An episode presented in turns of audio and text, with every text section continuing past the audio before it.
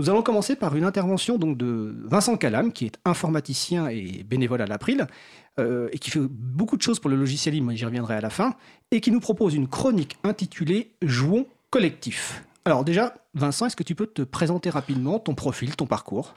Alors euh, oui, je suis donc informaticien, je conçois et je code des logiciels libres, j'ai ma propre petite société je travaille depuis euh, plus de 15 ans étroitement avec une fondation, la fondation euh, Charles Le Paul Meyer pour le progrès de l'homme, ce qui m'a amené donc à travailler pour eux mais aussi pour de nombreux collectifs et associations militantes en France et à l'international.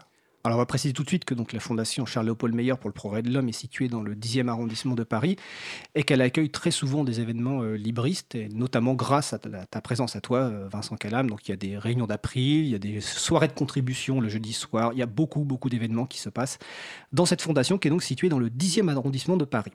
Alors, tu as... Euh, dans le 11e. Dans le 11e, excuse-moi. Alors là, c'était... tu vois, quand je prépare pas, je, confonds le 10e et le 11e. Donc, dans le 11e, vers euh, à côté de Bastille.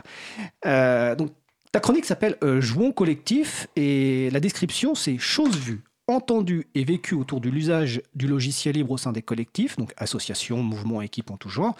Et en gros, c'est le témoignage d'un informaticien embarqué au sein de groupes de néophytes. Alors, est-ce que tu peux déjà nous introduire la chronique et le premier sujet aujourd'hui que tu souhaites aborder?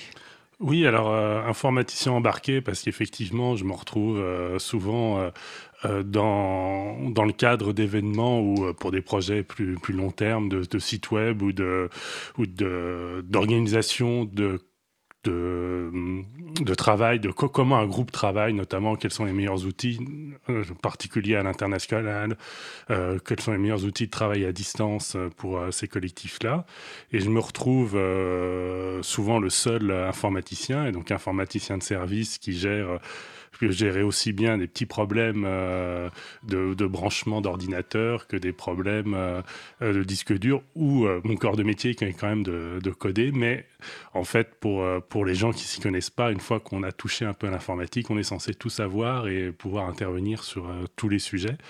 Et voilà, donc je voulais euh, profiter de cette chronique pour témoigner euh, de, comment on, passe le logiciel libre euh, à des non-informaticiens, pas, mais dans le sujet du monde associatif. Il y a, il y a plein de il y a plein de manières, de, lieux où passer le logiciel libre auprès du grand public, mais ça, c'est plutôt des, actions de sensibilisation. Et moi, c'est plutôt quand je suis confronté euh, à un groupe, euh, d'essayer de, proposer du logiciel libre et de le faire adopter, ce qui, n'est pas toujours simple. Alors justement, c'est un peu le, point de départ de la chronique, c'est pas toujours simple.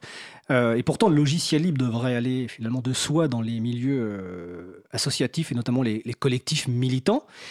Et pourtant, finalement, de ton expérience, ça va pas si de soi aussi facilement. Alors, pour quelles sont les raisons? Oui, alors les, raisons, il y a une, raison pratique au début qui est le, poids de l'habitude, des, pratiques. Euh, il y a également, il euh, faut, dire, euh, quand on est face à Google, il y a la force de frappe des financières et techniques de ces grands groupes qui fait que on est un peu euh, il est difficile de, de, lutter euh, parfois contre des, des, outils qui marchent très bien. C'était limite plus facile il y a une dizaine d'années quand on était face à Microsoft et, euh, et ses problèmes récurrents. Là, quand on est face à, aux, GAFA, c'est plus compliqué de, de proposer des, des, outils alternatifs quand les gens ont déjà leurs habitudes. Alors, tu as parlé des GAFA, on peut parler des GAFAM, c'est-à-dire Google, Amazon, Facebook, Apple, Microsoft. En gros, c'est les géants d'Internet dont le modèle économique est basé sur la captation des données des personnes qui utilisent ces, services. Tout à fait. Je te laisse poursuivre. Euh, voilà, donc ça c'est euh, donc il y a beaucoup de raisons hein, pratiques. Euh, je précise qu'il y a aussi une, de ma part, euh, de mon expérience au début, euh, quand on est militant du logiciel libre, on a une petite naïveté euh, quand on, aborde ces collectifs, en, en pensant que ça allait, ça allait de soi qu'ils allaient se mettre au logiciel libre parce qu'on est les gentils, c'est les méchants, et qu'il y, a des, il y, a, des proximités de valeurs, de partage et ainsi de suite. Et en fait, ce qu'on se rend compte, enfin moi, ce que je me suis rendu compte, et pour moi une des raisons assez profondes, c'est qu'au fond pour beaucoup de gens, l'informatique, c'est quand même quelque chose d'hostile. Hein. Et euh, c'est un outil pour moi hostile et, aliénant, notamment dans un cadre professionnel. Je pense pas au, quotidien. C'est très, c'est pour, un usage euh, privé, ça peut être, euh, c'est très agréable. Mais je pense que pour beaucoup de gens dans le monde professionnel, l'informatique est quelque chose de, de, pénible qui fait perdre de la maîtrise. Je prends un exemple qui est hors du, du cadre associatif, mais pour les garagistes, maintenant, euh, réparer une voiture, c'est brancher un ordinateur et regarder ce que fait le tableau de bord. Il n'y a plus du tout la, noblesse du métier, on va dire, euh, de, euh, de réparer le, moteur et ce qui sans doute faisait la passion des, gens qui, aimaient la, mécanique. il faut disposer d'une mallette qui est fournie par le constructeur de la voiture et sinon, effectivement, la plupart des interventions ne peuvent pas être faites aujourd'hui sur les voitures. voilà. Et je pense qu'il y a énormément de métiers qui ont perdu cette maîtrise de, euh, de, de, leur, outil.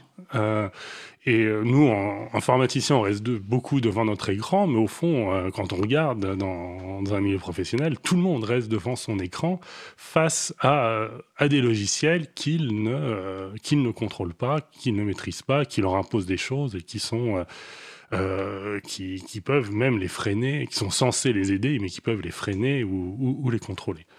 Donc euh, c'est euh, pour moi, donc l'informatique a, a, mauvaise presse auprès des gens et, c'est pour ça que c'est considéré comme quelque chose à part.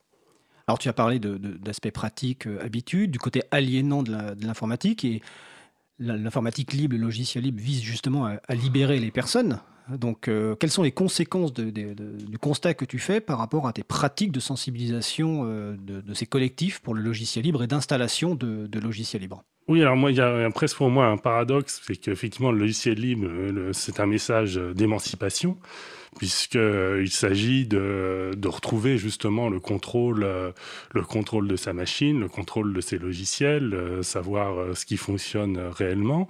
Simplement, c'est aussi un message très exigeant, puisqu'il s'agit d'aller, dans l'absolu, il s'agit d'aller regarder le code et regarder comment c'est possible. Ce que, évidemment, on, ne fait pas quand ce n'est pas son métier, surtout, dans un cadre professionnel. On peut un amateur peut le faire euh, sur son propre ordinateur, mais quand on est face à un logiciel comptable ou euh, n'importe quoi, euh, un comptable n'a pas cette capacité, n'a pas cette connaissance, n'aura pas la formation. On lui donnera jamais la formation d'ailleurs pour, pour, pour le faire. Et donc, au fond, je dirais presque le, le message du logiciel libre est presque culpabilisant, dans le sens où j'ai eu l'expérience avec quelqu'un qui m'avait dit, mais au fond, quand j'ai un problème avec, c'était a une dizaine d'années avec Microsoft et j'ai un écran bleu, mais au fond, bah, je me dis, euh, euh, c'est la multinationale, euh, méchant Microsoft, et ça permet finalement de, de se défouler. Alors que quand le problème venait d'un logiciel libre, ça renvoyait aussi à la propre incapacité de la personne de contrôler, de contrôler son, son, environnement. Et j'avais presque une, finalement, euh, l'hostilité vis-à-vis de l'informatique était encore accrue vis-à-vis du, logiciel libre qui avait presque une image encore plus technique et informatique que, le reste. Et, euh, et, au fond, on avait, j'avais l'impression qu'on avait plus euh, d'efforts à faire pour montrer que non, ce sont pas des, sont l'ordinateur ne vous fait pas du mal quand il se plante. C'est bon, il y a, y, a y a un apprivoisement, il y a, y a un apprentissage et, euh, euh, c'est possible. Mais euh, voilà, c'est l'impression que j'ai qu'au fond, on, on était encore plus identifié comme, comme une race à part, on va dire. D'accord, mais en tout cas, c'est c'est surtout une image, parce que finalement, si on réfléchit bien et quand on explique aux gens, le logiciel libre vise aussi à expliquer plus concrètement comment fonctionne l'informatique et que les bugs, ça existe, que c'est pas forcément la, faute euh, de la personne qui utilise euh, l'ordinateur, que ça peut être corrigé et que quelque part, justement, ça change ce modèle de relation entre la personne qui utilise un ordinateur euh, et, le, et, les logiciels, qu'il n'y avait pas dans le logiciel privateur comme Microsoft. Euh, et c'est vrai que ça me fait penser quand tu parles, euh, oui, c'est Microsoft, c'est fait penser aussi à l'époque quand dans les grandes entreprises il y avait des problèmes avec IBM, on disait bah, de toute façon c'est les hommes en bleu parce qu'à l'époque ils étaient souvent habillés avec des costards les personnes euh, et c'est pas de notre faute etc. pourtant le logiciel libre essaye de, de, renverser un petit peu cette tendance. Mais toi tu constates que dans les collectifs en fait ça demande quand même beaucoup de travail d'explication. Donc, quelles seraient les perspectives euh, ou les pistes pour l'avenir? Alors, le, bon, la, solution, la, la, situation a quand même bien évolué euh, depuis que je suis, euh, je suis dans ce milieu. On, on, sent une sensibilisation accrue.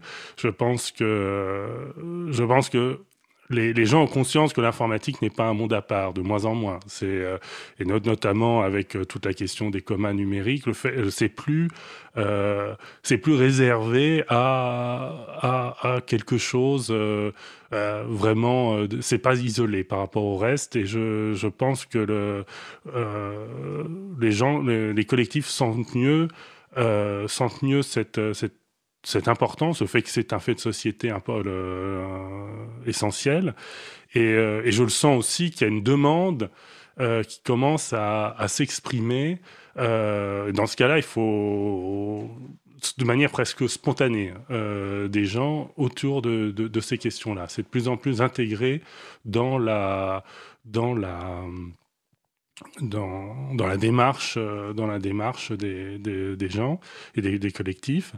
Donc, euh, je suis très optimiste là-dessus. Simplement, effectivement, je, pense que c'est un. Faut juste, il faut prendre son bâton de pèlerin et c'est un travail de, de, long terme qui, qui, qui, porte, qui porte ses fruits, euh, mais euh, qui que se fait pas, se fait pas dans, dans un claquement de doigts parce que le, problème de l'informatique, c'est c'est très facile de créer, de mettre en place des choses, d'installer quelque chose. Le plus dur, c'est de maintenir. Euh, et c'est souvent d'ailleurs dans, dans ce défaut de maintenance que, que, se pose le problème. C'est pour ça que c'est un travail, travail de longue haleine.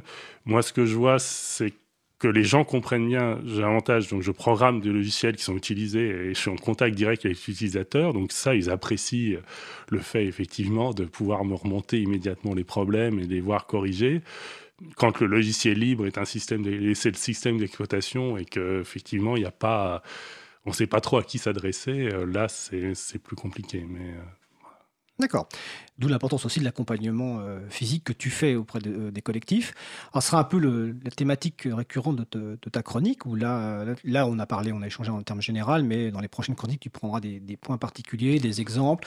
Tu parleras aussi des fonctions cachées de certains logiciels, des fonctions magnifiques qu'on découvre totalement par hasard, ou au contraire des rajouts de fonctionnalités qui perturbent la personne qui utilise l'ordinateur, parce qu'elle était habituée à autre chose. C'est tous ces sujets-là oui. que tu éborderas de par ton expérience d'accompagnement de, de collectifs. Euh, Est-ce que je crois qu'Étienne veut poser une question ou rajouter quelque chose un...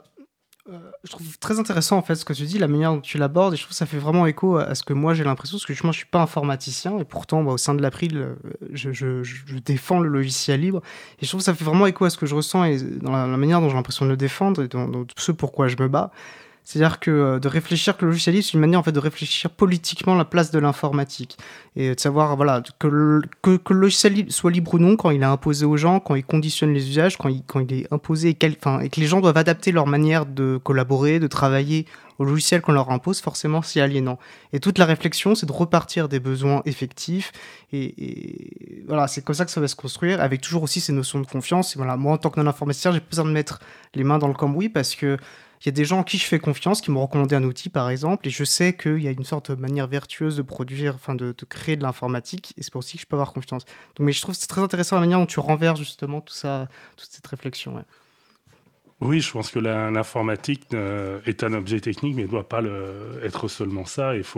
C'est toute la question de, la maîtrise sociale de la technique et des sciences. Hein. C'est euh, de montrer que c'est pas qu'un sujet d'expert, et c'est un sujet qui, nous concerne tous euh, au quotidien. Eh bien, écoute, on te remercie Vincent pour cette première édition de la chronique Jouons collectif. On va sans doute se retrouver le mois prochain